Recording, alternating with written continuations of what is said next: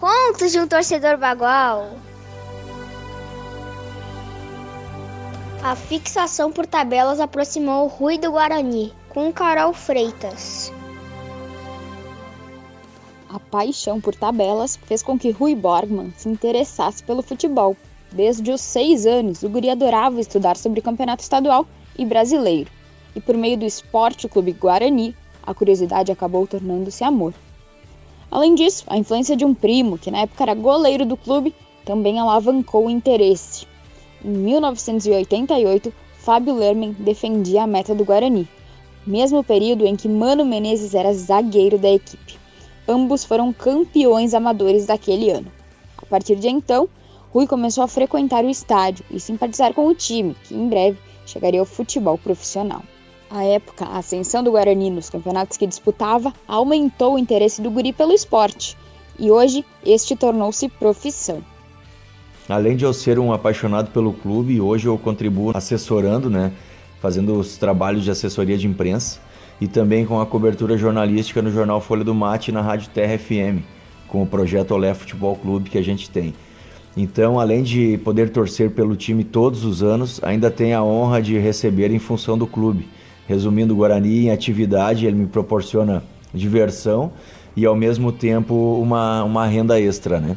Frequentador do estádio desde a infância, ele espera que o Guarani volte à elite em breve, mas vê a falta de apoio dos torcedores como grande empecilho.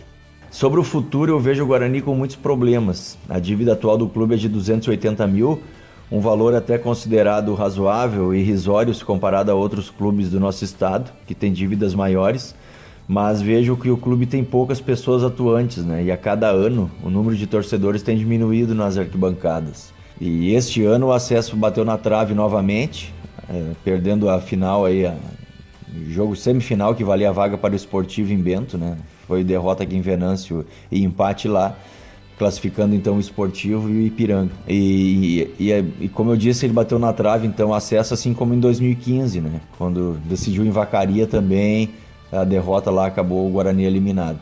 Hoje eu sou conselheiro do clube e convivo de perto com os problemas, né?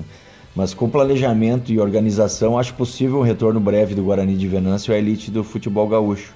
Mas para isso, o torcedor precisa retornar e abraçar ao clube. Em 2015, o Guarani jogava muito, né? Era um, fez, o Fabiano Daites fez um excelente time aquele ano, perdia muito pouco, sofria poucos gols, gols e eu escrevi no meu blog e, e coluna o seguinte título, né? Alguém precisa ver esse time jogar, porque o Guarani ganhava de todo mundo e ninguém ia no estádio, né? Então eu não vejo motivo de haver futebol, é, principalmente no, no nosso interior, se não for para o torcedor assistir.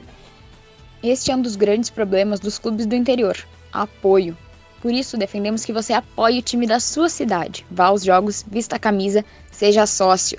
Este time precisa mais de ti do que qualquer outro.